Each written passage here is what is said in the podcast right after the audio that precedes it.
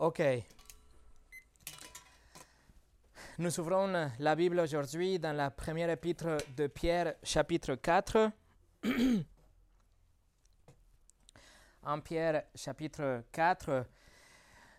Et ceci est la quarantième étude sur cette épître, la quarantième étude de la première épître de Pierre, c'est-à-dire que nous avons passé près de 40 heures déjà. Euh, nous nous sommes assis sous l'instruction de Pierre, qui a marché très près du Seigneur Jésus et qui était guidé et inspiré par le Saint-Esprit pour rédiger cette épître que Dieu a préservée pour qu'aujourd'hui, 2000 ans plus tard, serait une instruction pour nous. Et parce que nous savons qu'il y a des pouvoirs dans la parole de Dieu, nous pouvons être sûrs que nous ne sommes plus les mêmes que quand on a commencé avec le premier verset du premier chapitre. La parole de Dieu est puissante et c'est à travers la parole de Dieu, l'étude de la parole de Dieu, que Dieu nous sanctifie. Alors, c'est, quelque chose que Dieu a commencé en nous et voilà, nous sommes pas les mêmes qu'avant. Et comme vous le savez, la préoccupation de Pierre jusqu'à présent, c'est comment l'Église va réagir au milieu de la persécution? Quand la souffrance viendra, est-ce que nous serons prêts à tenir ferme et bon et avoir un bon témoignage devant notre, notre entourage? C'est le but de cet épître, que notre conduite soit irréprochable pour que les, les autres viennent voir notre vie et en regardant notre témoignage, qu'ils soient ouverts à l'évangile qui sauve. Et quand on a commencé le quatrième chapitre, il y a quelques semaines, nous avons vu que Pierre nous appelle à être préparés comme si on était dans l'armée. Il nous appelle à prendre des armes, mais nos armes sont la connaissance. Et la semaine passée, on a vu qu'il nous appelle à nous souvenir aussi de notre passé, le passé pécheur qu'on a vécu, à regarder notre présente situation aussi comme euh, un, aimant qui va attirer sans aucun doute euh, instantanément les critiques et la persécution et la colère, le, les conflits de notre entourage, mais aussi à nous souvenir de notre avenir, le futur, notre futur glorieux, ainsi que le futur des jugements pour tous ceux qui ne sont pas en Christ aujourd'hui.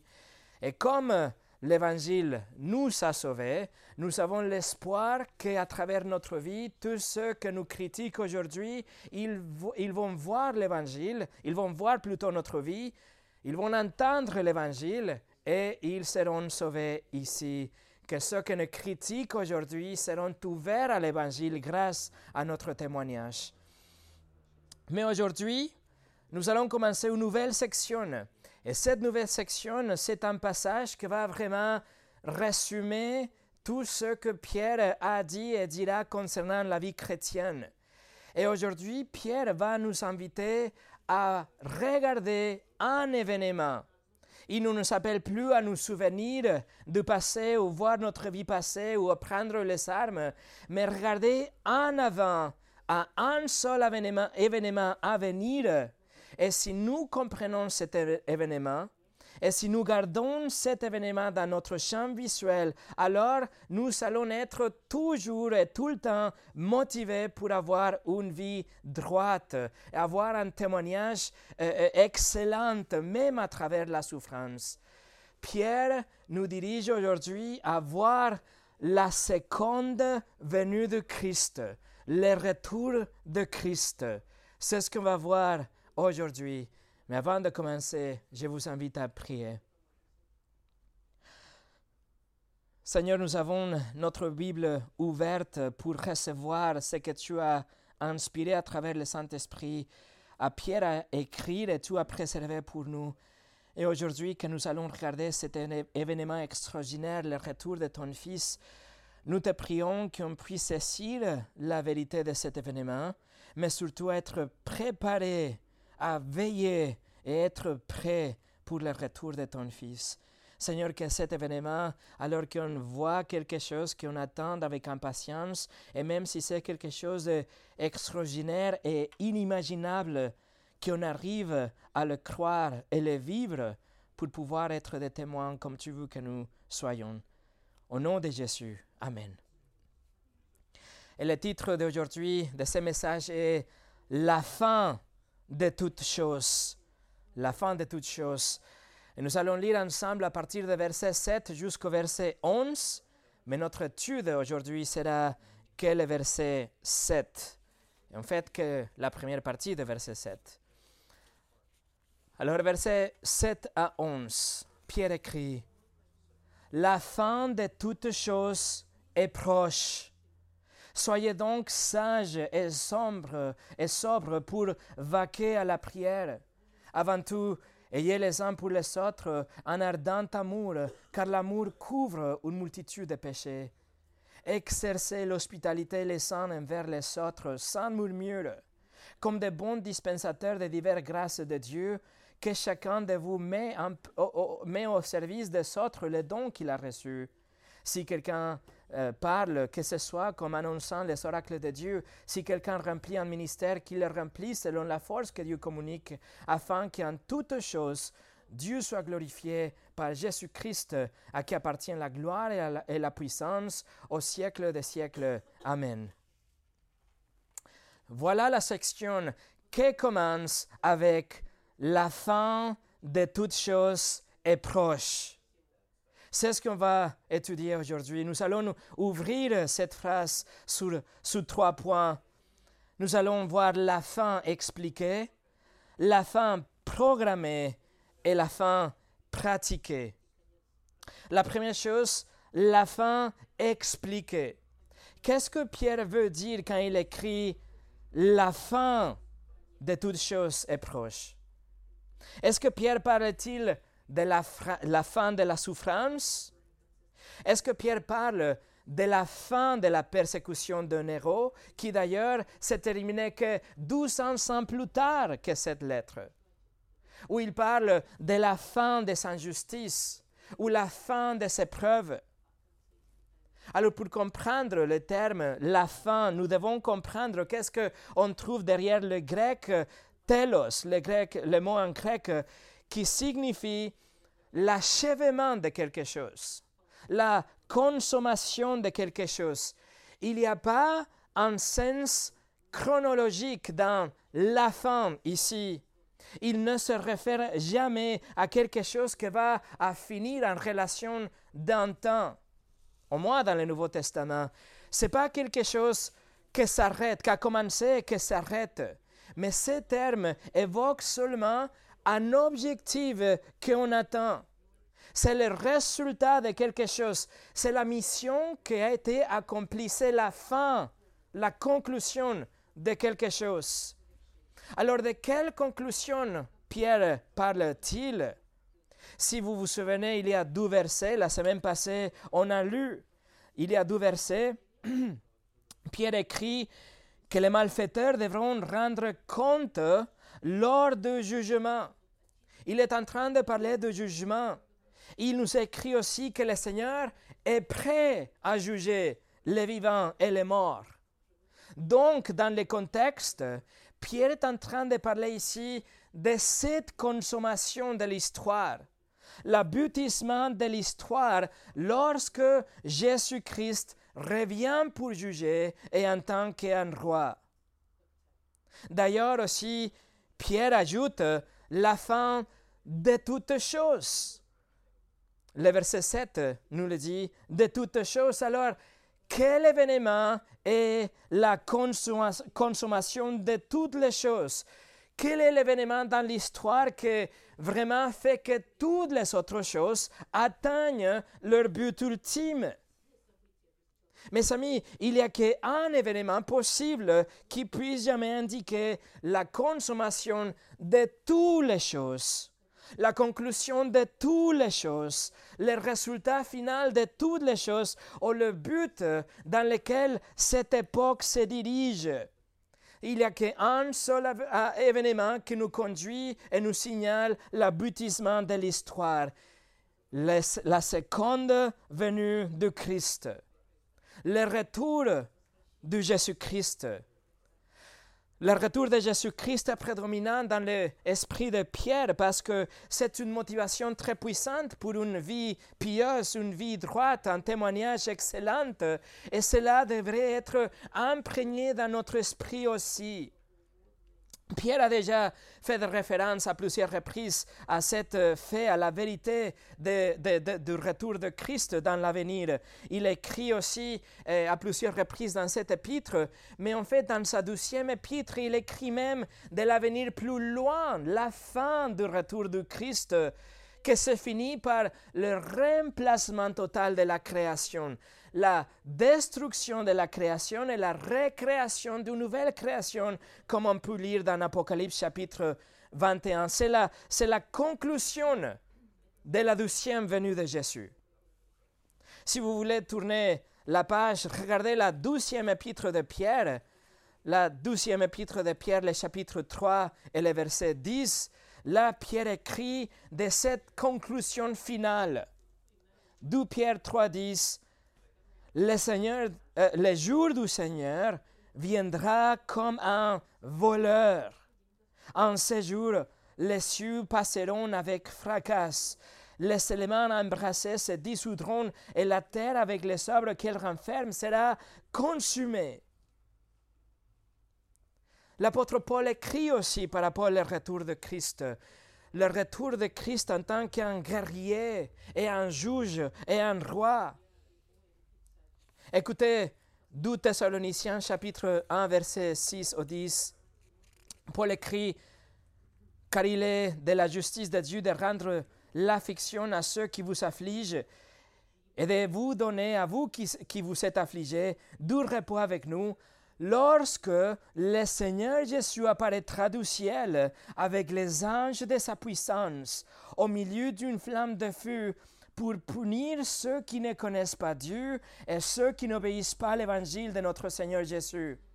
Ils seront pour châtiment une ruine éternelle, loin de la face du Seigneur et de la gloire de sa force, lorsqu'il viendra en ces jours-là pour être glorifié dans ses saints et admiré dans tous ceux qui auront cru, car notre témoignage auprès de vous était cru. Voilà le, jour du Seigneur, le, retour du Seigneur Jésus pour juger, pour établir un royaume. Mais allez avec moi à 1 Corinthiens chapitre 15. 1 Corinthiens chapitre 15. Paul ici va utiliser le même mot telos. Il va écrire aussi de la conclusion de l'histoire, l'aboutissement de l'histoire. 1 Corinthiens chapitre 15, versets 24 au 28, Paul écrit, Ensuite viendra la fin. Voilà les mêmes mots. La fin. Quand il remettra le royaume à celui qui est Dieu et Père, après avoir réduit à l'impuissance toute domination, toute autorité, toute puissance. Car il faut qu'il règne jusqu'à ce qu'il a mis tous ses ennemis sous ses pieds. Le dernier ennemi qui sera réduit à l'impuissance, c'est la mort. Dieu, en effet, a tout mis sous ses pieds. Mais lorsqu'il dit que tout lui était soumis, il est évident que celui qui lui a soumis toutes choses est accepté. Et lorsque toutes choses lui auront été soumises, alors le Fils lui-même sera soumis à celui qui lui a soumis toutes choses, afin que Dieu soit tout et en tous. Voilà la fin, la conclusion de l'histoire, le but ultime de toute chose, l'aboutissement de notre histoire, de l'histoire de l'humanité, lorsque Jésus reviendra non pas comme un, comme un serviteur souffrant, mais en tant qu'un juge et un roi puissant, quand un royaume sera établi ici sur la terre et tout mal sera vaincu et la terre après sera détruite pour fête nouvelle, et nous serons dans la présence de Dieu en toute sainteté, en toute perfection et, dans une paix parfaite pour toujours.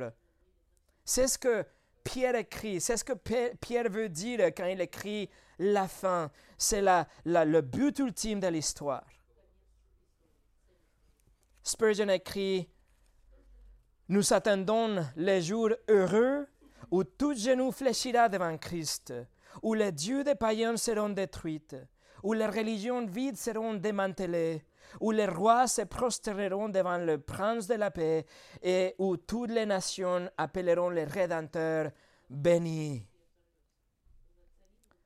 Voilà la fin de toutes choses. Numéro 2.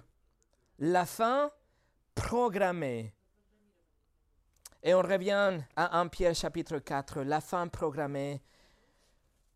Pierre écrit, la fin de toutes choses est proche.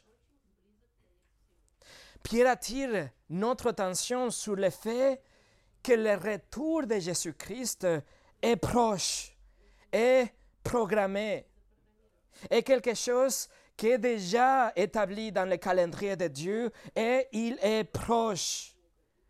Le grec, le verbe en grec pour s'approcher, ça va dire vraiment ça, c'est approcher quelque chose qui n'est pas loin mais qui est proche, mais le temps utilisé pour ce verbe désigne un processus qui était déjà achevé.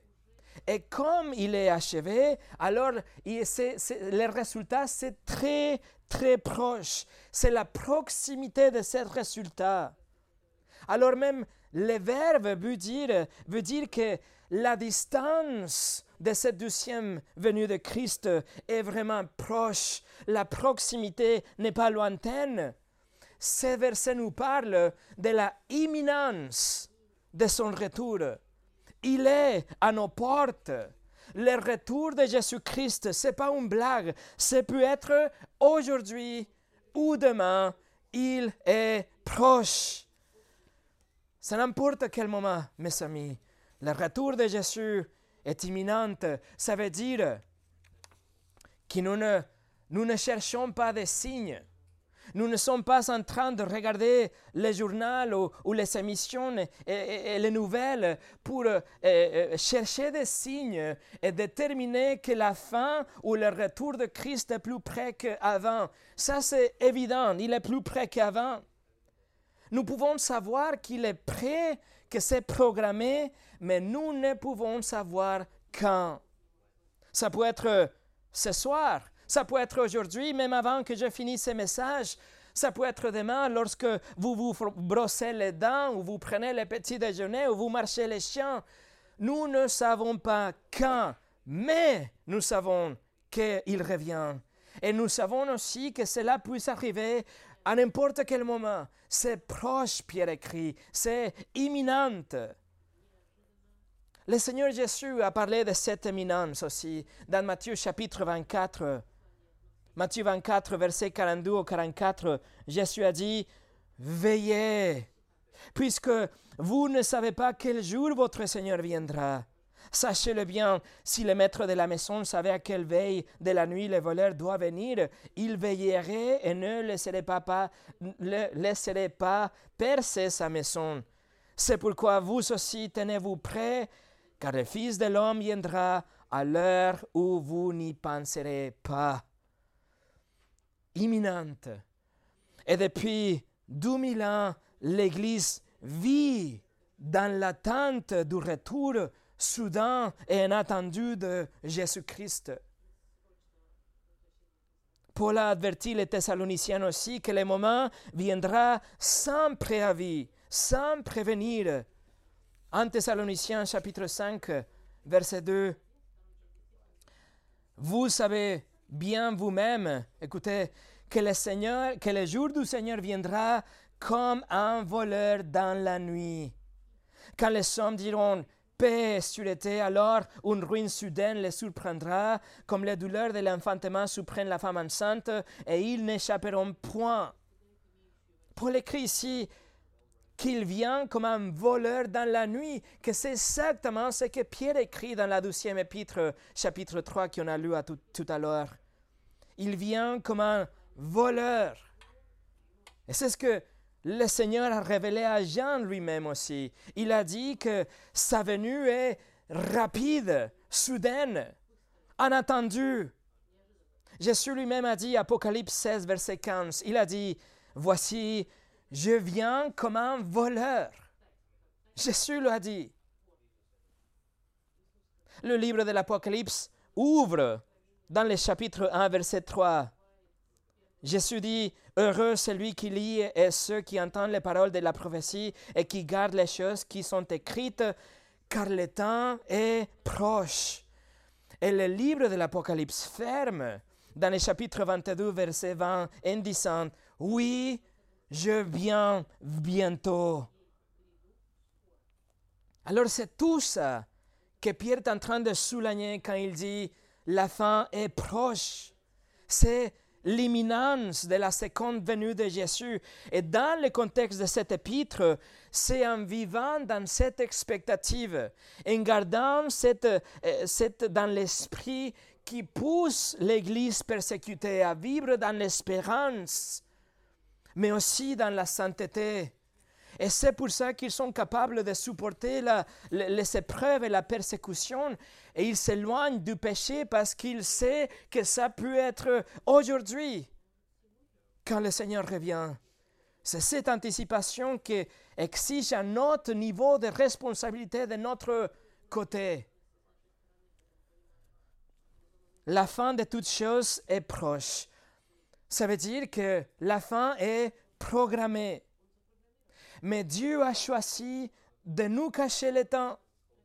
Probablement parce que si nous savions que Jésus va revenir dans 23 ans, alors nous perdrions toute motivation pour vivre de vie pieuse aujourd'hui.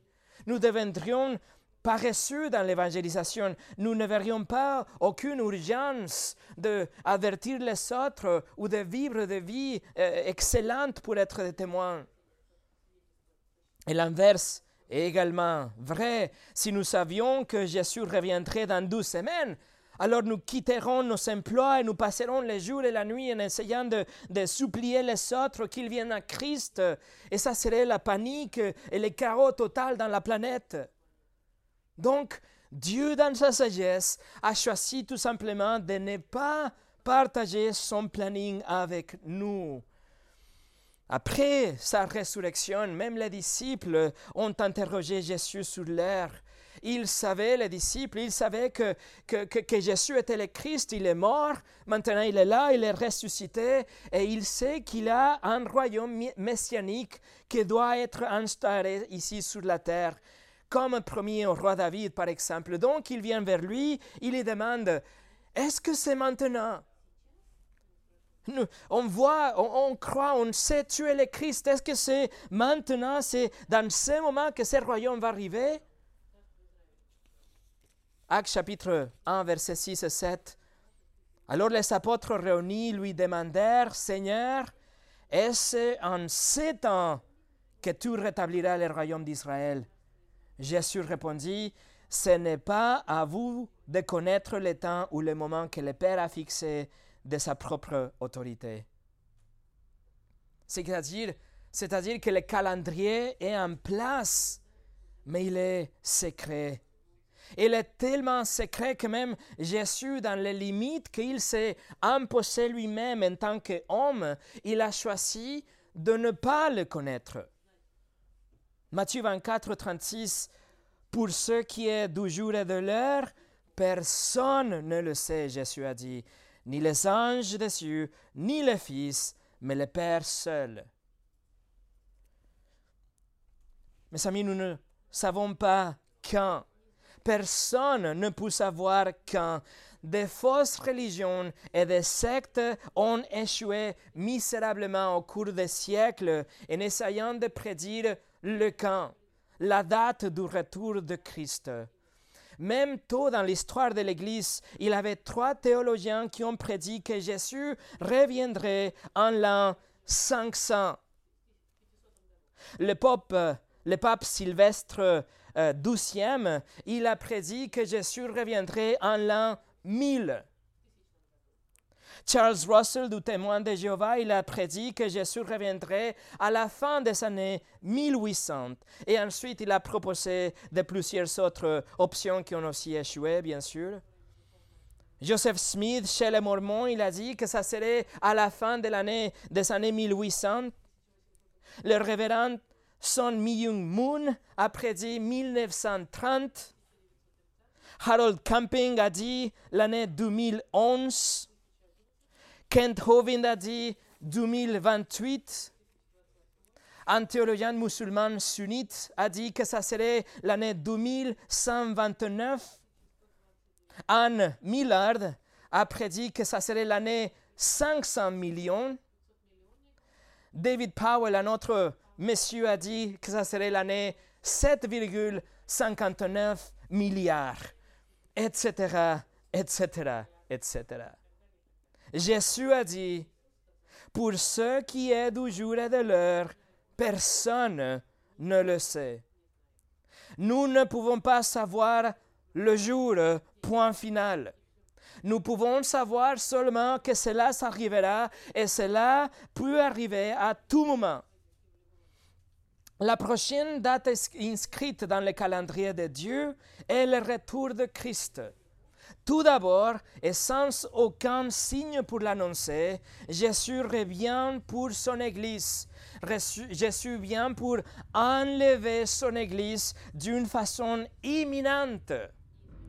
Et Sept ans plus tard, il revient pour établir un, royaume littéral qui durera mille ans et qui se fusionnera avec une nouvelle création et un état éternel avec Dieu pour toujours.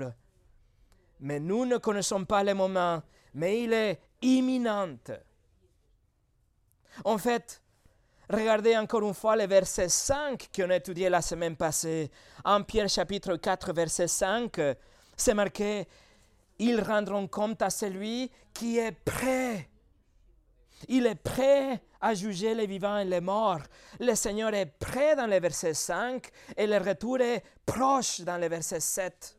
Vous voyez Et même si vous ne connaissez pas la date euh, pour euh, qu'il vienne établir ce royaume, c'est quelque chose qu'on attend avec impatience. Mais la prochaine chose dans le calendrier de Dieu est l'enlèvement de l'Église. L'enlèvement de l'Église, ce moment surnaturel et extraordinaire dans lequel, dans une fraction de seconde, tous les chrétiens dans toute la planète sont enlevés dans leur corps à la rencontre du Seigneur Jésus sur les nuées. Sur les nuées. Imminente. Il n'y a pas de préavis. Allez à 1 Thessaloniciens chapitre 4. La première épître aux Thessaloniciens chapitre 4. Verset 15 au 17. 1 Thessaloniciens 4, 15 au 17. Paul écrit Voici en effet ce que nous vous déclarons d'après la parole du Seigneur, nous les vivants restez pour l'avènement du Seigneur, nous ne d'avancerons pas ceux qui sont décédés, car le Seigneur lui-même a un signal donné à la voix d'un archange et au son de la trompette de Dieu, descendra du ciel, et les morts en Christ ressusciteront premièrement.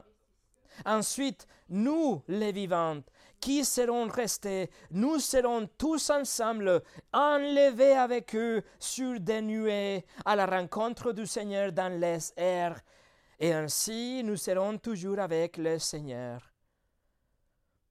Ça, c'est l'enlèvement du Seigneur, l'enlèvement de l'Église par le Seigneur. Et c'est l'événement qui met en mouvement ce que nous appelons la douzième, la seconde venue, de Jésus. Le premier événement de cet événement qu'on appelle la douzième venue de Jésus est l'enlèvement de l'Église.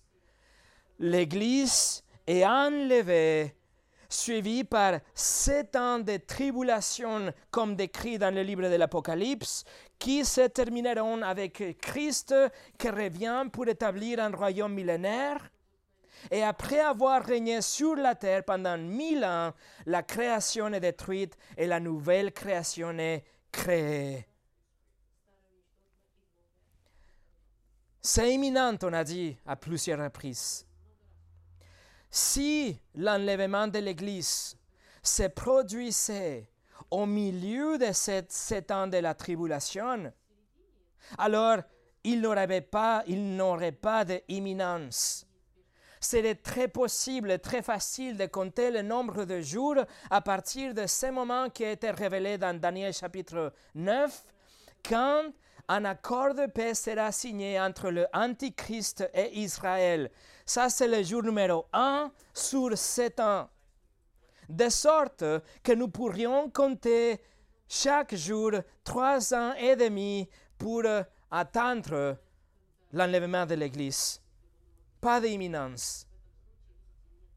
Ce pacte de paix au début de la tribulation sera tellement historique que sera partout sur l'Internet c'est l'événement le plus grand jamais couvert pour les médias et le monde sera bombardé par des notifications à ce sujet. Il ne pourra pas être manqué. Et ainsi, à partir de ces jours-là, il suffit de compter trois ans et demi pour l'enlèvement de l'Église.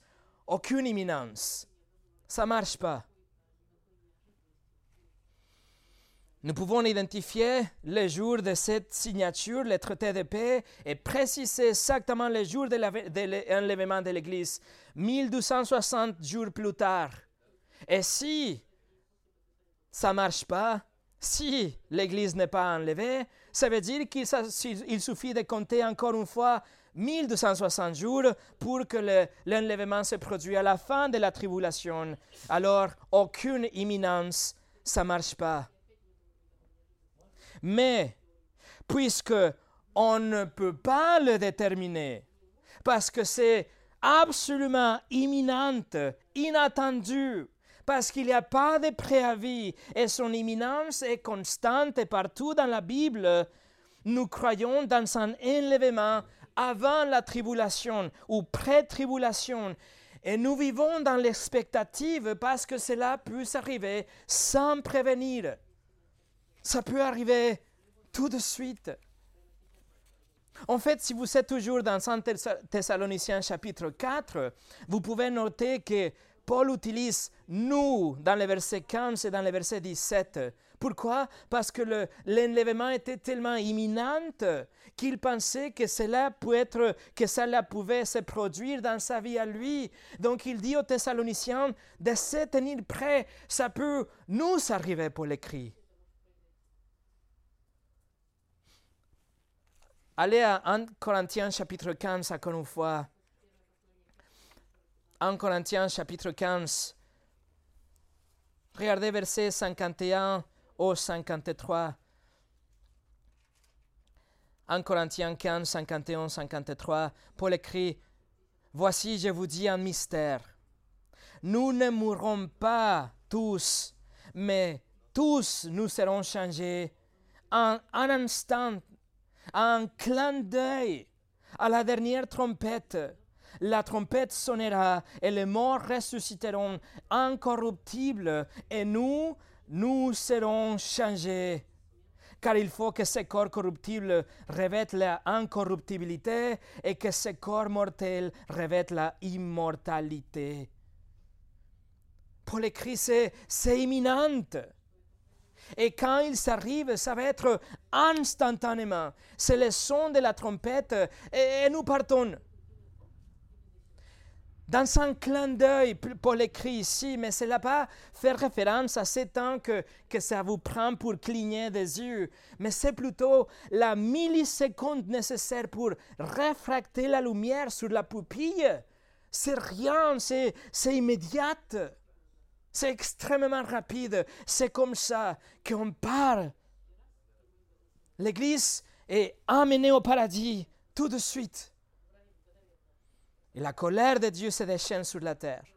Et pendant les prochaines sept ans, ce seront les sept pires années dans l'histoire de l'humanité selon Jésus. Et le reste de l'humanité qui est laissé en arrière va subir ces colères Alors pourquoi c'est imminente? Pourquoi c'est imminente alors que depuis 2000 ans, cela ce n'est pas produit? Pourquoi? Réponse, parce que Dieu est bon. Parce que Dieu est patient, parce que Dieu est miséricordieux, parce que Dieu vous donne encore une fois de temps pour vous repentir de vos péchés et pour placer votre confiance en Jésus pour votre éternité. Parce que si vous mourrez dans vos péchés, Dieu va vous juger et vous serez condamné à l'enfer pour l'éternité pour avoir violé ses lois. Parce que le pécheur continue à mentir et voler, convoiter et blasphémer, et en faisant tout ça, il s'accumule la colère de Dieu qui sera versée sur eux, soit dans les années de la tribulation, sinon dans le jugement final. Dieu est patient parce que si l'enlèvement de l'Église a lieu aujourd'hui, vous seriez abandonnés et aurez à subir la tribulation dont on a parlé.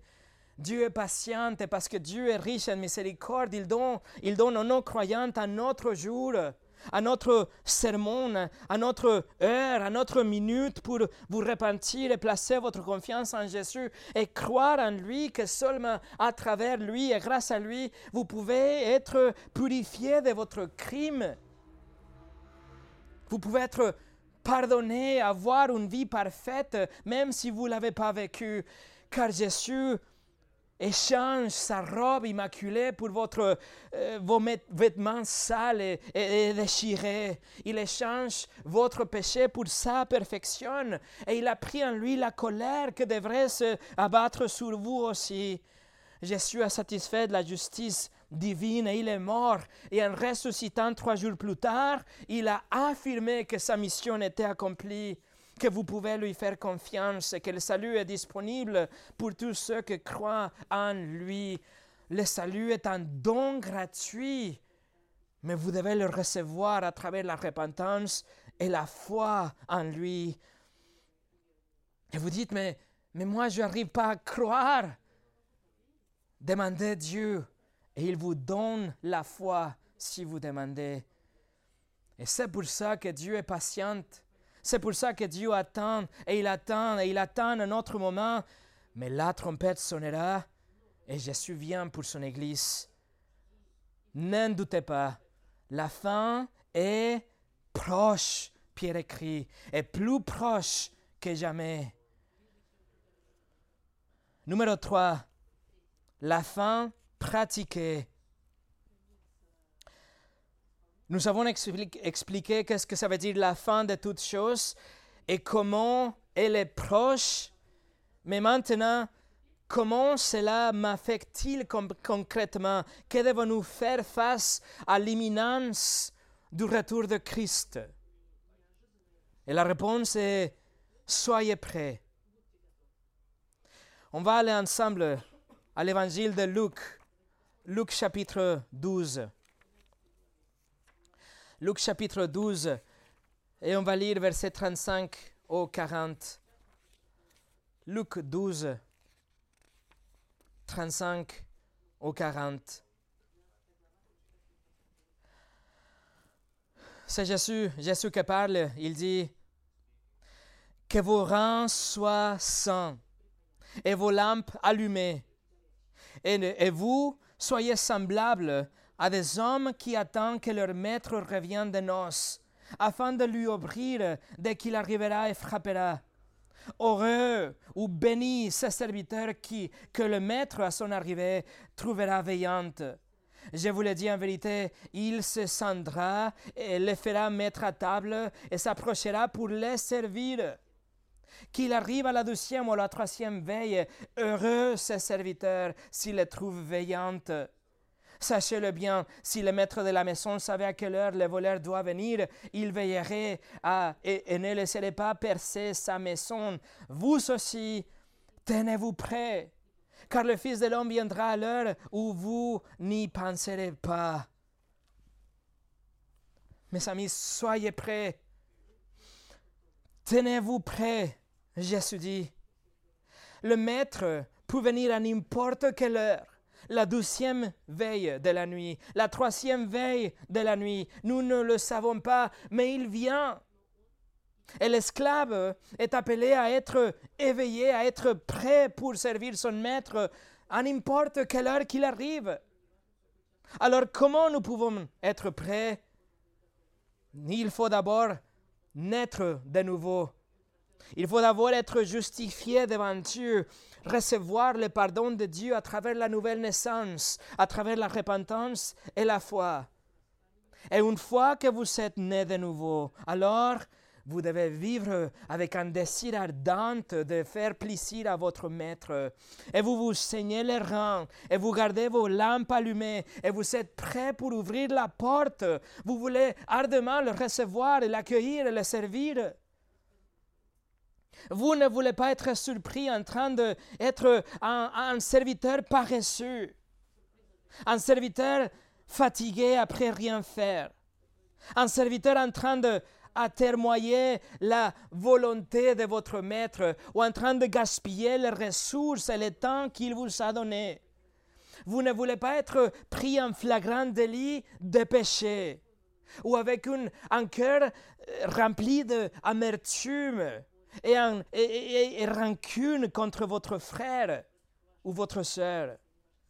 Non, non, vous voulez vivre chaque jour et chaque moment dans l'attente du retour de Jésus, de votre Maître. Vous voulez être prêt pour le servir. Vous voulez la, euh, rechercher la sainteté. Vous voulez être euh, trouvé en train de faire ce qu'il faut faire. Nous savons que pour nous que nous sommes des chrétiens, si vous êtes en Christ, si vous êtes né de nouveau, si vous êtes vraiment un chrétien, vous savez que vos péchés ont été déjà réglés à la croix. Nous n'avons pas crainte du jugement. Nous sommes prêts pour recevoir, pour connaître le Seigneur. Mais comme il sera regrettable d'être surpris en train de, de caresser un péché que l'on ne peut, qu'il ne veut pas lâcher, Comment sera regrettable d'être surpris en train de caresser votre fameux péché mignon. Être surpris avec des paroles et des actions et des pensées qui déplairont à votre maître. Regrettable. Mais nous voulons être prêts nous voulons être aussi près que ces serviteurs dans cette parabole. Quelle que soit l'heure de retour du Maître, ils étaient prêts pour le recevoir et l'accueillir. Et oh mes amis, la pensée, imaginez-vous le Maître bien et c'est lui qui vous sert. C'est pour ça, il dit, heureux ces serviteurs, bénis ces serviteurs, parce qu'en fait, c'est le maître qui afin de contre bien servir les esclaves. Voilà le Seigneur Jésus. Écoutez Romains chapitre 13, verset 12. Paul écrit, La nuit est avancée, le jour approche. La nuit est avancée, le jour approche. Paul est en train de dire que la nuit se termine bientôt. La nuit est presque finie. Le jour est imminent. Le, soleil va se lever d'un moment à un autre. Le jour arrive, il dit. Une de mes choses favorites à faire dans la vie, c'est d'attendre le lever du soleil. Et c'est exactement ce qui se passe. Vous voyez l'horreur et vous voyez les couleurs et les firmaments et vous savez qu'il va s'arriver, et il est presque là, mais il ne sort, pas. Mais le soleil est imminent et le soleil se montrera dans un moment à un autre. Et vous voyez la couleur et il arrive. C'est imminent. Et d'un seul coup, le soleil se montre. Il est là. C'est ce que Paul est en train de dire. La nuit est finie et le jour est presque là. Le jour est imminent et en conséquence, parce que nous savons que les jours s'approchent. Écoutez comme il continue, il continue ces versets dans Romains chapitre 13. La nuit est avancée, les jours approchent. Donc, Dépouillons-nous donc des œuvres des ténèbres et revêtons les armes de la lumière. Marchons honnêtement comme en plein jour, loin des orgies et l'ivrognerie, de la luxure et de la débauche, des querelles et des jalousies. Mais revêtez-vous du Seigneur Jésus-Christ et n'ayez pas soin de la chair pour en satisfaire les convoitises. Vous voyez la motivation pour ne pas tomber dans la tentation, pour ne pas tomber dans le péché la motivation pour se débarrasser de toutes choses en relation avec l'obscurité et pour marcher comme dans un plein jour et pour ne pas chercher à satisfaire la chair. La motivation pour tout ça est que le jour est presque arrivé. C'est dans un instant, dans, dans une seconde, le Seigneur revient. La même idée, on peut la voir dans le livre de Jacques, l'épître de Jacques, chapitre 5, versets 7 et 8. Écoutez, Soyez donc patients, frères, jusqu'à l'avènement du Seigneur. Voici, les laboureurs attendent le précieux fruit de la terre, prenant patience à son égard jusqu'à ce qu'il ait reçu le pluie de la première et de l'arrière-saison. Vous aussi, soyez patients, affermissez vos cœurs, car l'avènement du Seigneur est proche. La même chose, Jacques, dans son épître, que d'ailleurs est le, le, document le plus ancien du Nouveau Testament dont nous disposons, datant probablement de l'année 40 après Jésus. Et il dit à ses frères, Soyez patients jusqu'à l'avènement du Seigneur, car il est proche. Il a pensé que Jésus aurait pu revenir au cours de leur vie, seulement dix ans après la résurrection. Il dit, soyez patiente comme un agriculteur, affermissez vos cœurs, car le douzième avènement du Seigneur est proche. Et vous voyez, savoir que le retour de Christ vient, mais ne sachant pas quand il reviendra, stimule notre poursuite de la sanctification et notre, notre implication dans l'œuvre de l'Évangile.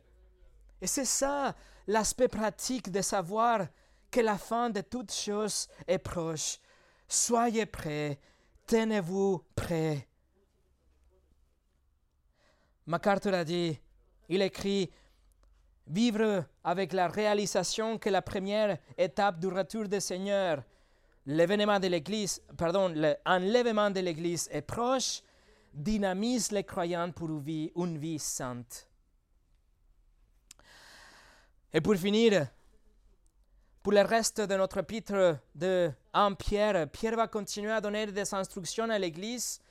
Il va continuer à nous dire que notre conduite doit être excellente, mais tout ça est encadré dans le fait que le Seigneur revient d'une façon imminente. C'est imminent qu'on va être devant le Seigneur Jésus. Et donc cet esprit, ces connaissances doivent façonner nos actions et notre témoignage et notre amour les uns vers les autres, notre implication dans la vie des autres, etc. Mes amis, la fin de toutes choses est proche. Non seulement elle est imminente, non seulement elle est proche, mais elle n'a jamais été aussi proche qu'aujourd'hui. Et ça, c'est une, âme, une arme puissante. C'est une motivation pour vivre comme il faut vivre en tant qu'une Église. Et notre témoignage dans notre vie et dans notre Église va se déborder à tous ceux qui sont autour de nous. La fin de toutes choses est proche et comme la fin est imminente, cela doit nous inculquer aussi le désir d'une pureté constante, de nous éloigner de la tentation et les péchés et grandir dans la sanctification et la connaissance de notre, de notre Sauveur, le Seigneur Jésus-Christ, comme notre Seigneur et notre Roi. Et la fin de toutes choses est proche. Nous devons avertir les autres nous devons les implorer de se repentir et se confier à Jésus aujourd'hui. On n'a pas le temps. La fin est proche et il peut qu'il n'y ait pas de lendemain pour les non-croyants. La fin de toutes choses est proche. La fin est plus proche que jamais. Prions.